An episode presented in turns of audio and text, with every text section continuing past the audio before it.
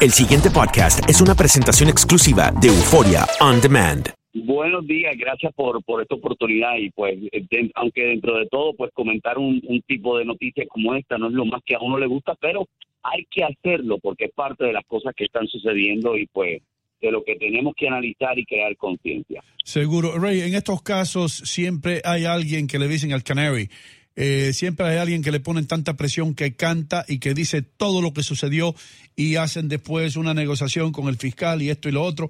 Eh, ¿qué- ¿ha, sido, ¿Ha habido una persona así en este caso, alguien que haya dicho yo voy a hablar? Pues mira, fue, fue la, la autora intelectual, fue la que ordenó, la que ordenó el, el asesinato. Ella fue la que ya se sintió después presionada, entonces confesó a una amiga que había ordenado, que había pedido a estas personas que mataran a este, a esta persona porque estaba saliendo con el que era su novio.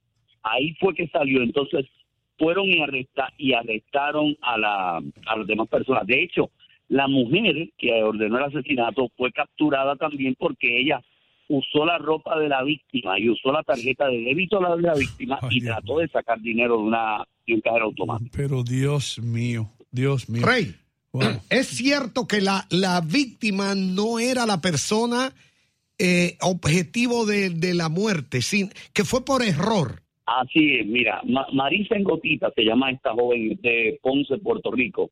Esta mujer estaba en un lugar en, en Kissimmee, Florida, en una tienda que ella trabajaba y salió. Los asesinos, esta pareja de noviecitos entre 20 a 22 años, porque son unos niños, Mm. los asesinos vieron a, a Marí y dijeron, esta es la persona, entonces la siguieron hasta otro lugar, donde cuando la vieron sola, la apuntaron con, con una pistola, la metieron en su auto y una vez estando ya en el auto se dieron cuenta que no era la persona, pero aún así tomaron la decisión de matarla. De hecho, el, el jefe de la policía de Kissimmee dice que, esta, que la víctima luchó por su vida, que suplicó que no la mataran, pero que los ruegos fueron ignorados. Todo esto es parte de la confesión de los asesinos, que ya han dicho que ella suplicaba, que ella le decía que ella no era, pero, pero bueno, pues esto pasó. A nosotros nos tiene bien consternados porque porque esto no es algo, esto pasa en Puerto Rico, muchachos, y uno dice, bueno, pues otro más que murió. Porque pasa en Puerto Rico Venezuela ya está también. acostumbrado a eso. Pasa en tantos Y lados. pasa en Venezuela y la gente, pero cuando esto nos pasa aquí, de verdad que nosotros decimos, Dios mío, pero ¿hasta dónde estamos llegando? Ujú. Raya, ¿ahora qué se espera para, para los asesinos? Pena de pena de muerte. Eso es lo que lo que están buscando. Claro, los casos de pena de muerte en la Florida a veces pueden durar hasta 20 años entre en las apelaciones y todo esto, pero ya están buscando pena de muerte.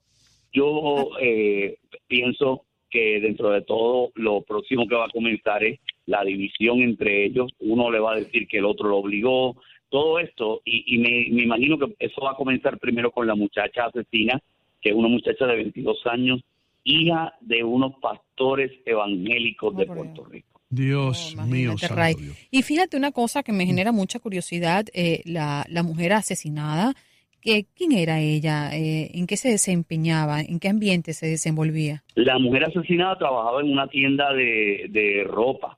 Mm. Ella o sea, era, era una mujer con su esposo, su hijo, era una persona que se mudó de Puerto Rico para, para Orlando, buscando el sueño americano, buscando mejorar, o sea, era eso, o sea, no era, no era nadie que tenía ningún problema, que trabajaba con la otra persona, no, mire, mira, lo, lo que pasa, y aquí lo voy a hablar bien claro y con la autoridad de yo ser puertorriqueño, el problema es que para la Florida se está mudando lo bueno y lo malo.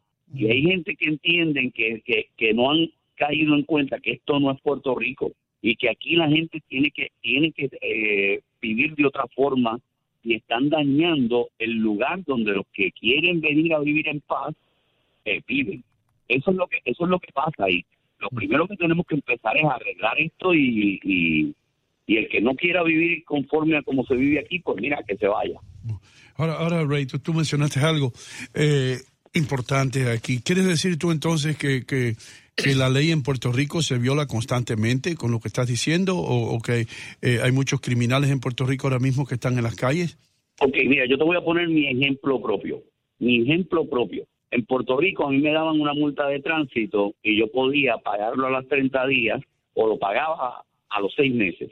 Y pues cuando yo llegué aquí, yo venía con esa mentalidad, a los 30 días me llegó una carta del tribunal Mm. y yo tuve que ir ahí a donde el juez y yo aprendí que esto a, a, a- la fuerza, que esto no es Puerto Rico, que aquí la gente tiene que seguir la, la ley. Ahora mismo estos jóvenes, posiblemente en Puerto Rico le tocaban 20 años de cárcel, ahora no, aquí es la, es la pena de muerte. De- Eh, de- eh, de- y no, yo tengo una pregunta para, para, mm. para Rey. Rey, eh, no quiero caer en tecnicismo, pero dado que ellos son boricuas, correcto, y cometen el hecho en Estados Unidos, eh, ¿en Puerto Rico existe la pena de muerte? Mira, en Puerto Rico sí, eh, a nivel federal pueden pueden aplicar la pena de muerte. Eh, hace unos años atrás, uno estos hombres asesinaron a un agente de la DEA en un asalto y, y ellos tenían la pena de muerte. El problema es el ay bendito puertorriqueño. Mm. El ay bendito puertorriqueño no ha permitido que ningún jurado encuentre a nadie culpable con pena de muerte. En Ah. aquel caso, el jurado decidió que no se aplicara la pena de muerte. Por eso es que nunca, nunca se ha aplicado, pero, pero en este estado de la Florida es distinto. En este estado de la Florida, la pena de muerte se ha presentado muchas veces y de hecho el gobernador Rick Scott es el gobernador en la historia de Florida que más pena de muerte ha firmado. Ok, la, la pregunta mía va dirigida en este sentido. El hecho ocurrió en la Florida, pero ellos Sí. son boricuas y creo que el autor intelectual vive en Puerto Rico. Eh, se le aplicaría la ley de la Florida, no importa dónde vinieron y dónde vivan. ¿Dónde ocurrió el crimen? Sí, no, no, no importa dónde, no importa dónde vengan, se le aplica, lo juzgan aquí, se le aplican aquí y eso no van a volver a ver la luz de Puerto Rico. Ay, papá. El boricua perdona fácil. Bueno, la, boricua- po- la poca, la poca luz que queda en Puerto Rico, ¿verdad? Eh, eso es un decir.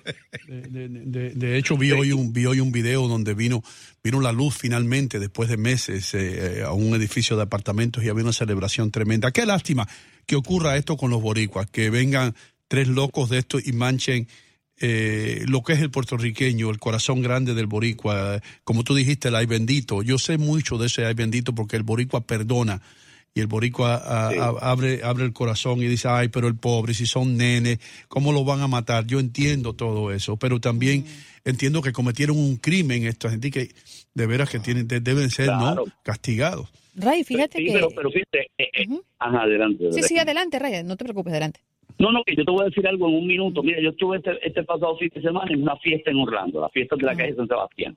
Allí habían niños, familias y todo, y de momento un grupo de salsa te, se trepa en la tarima y lo primero que hace el cantante es empieza a decir malas palabras, como que aplaudan, cara. O sea, entonces tú dices, wow, ¿qué necesidad hay? Y el problema es que ese tipo de malas costumbres las traemos de allá y las queremos implementar acá. Mm. Fíjate una cosa, Ray, que Tenemos que cambiar. Adelante. Eh, esta información la, la hemos conversado contigo en otras oportunidades y, y fíjate, ya comenzamos a ver los resultados lamentablemente negativos ¿no? del éxodo de los puertorriqueños llegando a Estados Unidos. Kissimmee es un lugar muy cerca de Orlando y entiendo que también hay un, hay un colapso importante en los hoteles eh, allí por la llegada de muchos de ellos. Eh, ¿Conoces la situación? Sí, sí, es, es costumbre vivir, las personas que están viviendo en los hoteles, de hecho, eh, por año y medio, cuando yo vivía en, en Orlando, cuando yo trabajaba en la radio en Orlando, yo llegué a vivir por año y medio en hoteles porque para mucha gente es más fácil vivir en, en hoteles. Primero porque los hoteles son muy económicos allí. Una persona de momento por 1.200 dólares puede vivir el mes completo. No tienes que hacer un contrato de renta, te vas cuando, cuando te quieres ir. No tienes que pagar energía eléctrica, no tienes que pagar... Pero los hoteles, pero esas son cosas transitorias. Los hoteles se han convertido en el en el en el diario de la familia. Yo en aquel momento me sorprendí cuando salía afuera y veía en el bus de la escuela estacionándose frente al hotel y niños saliendo de allí. Hay muchos casos sobre eso y creo que una de las cosas que hay que hacer es trabajar vivienda accesible para la gente y las familias allí.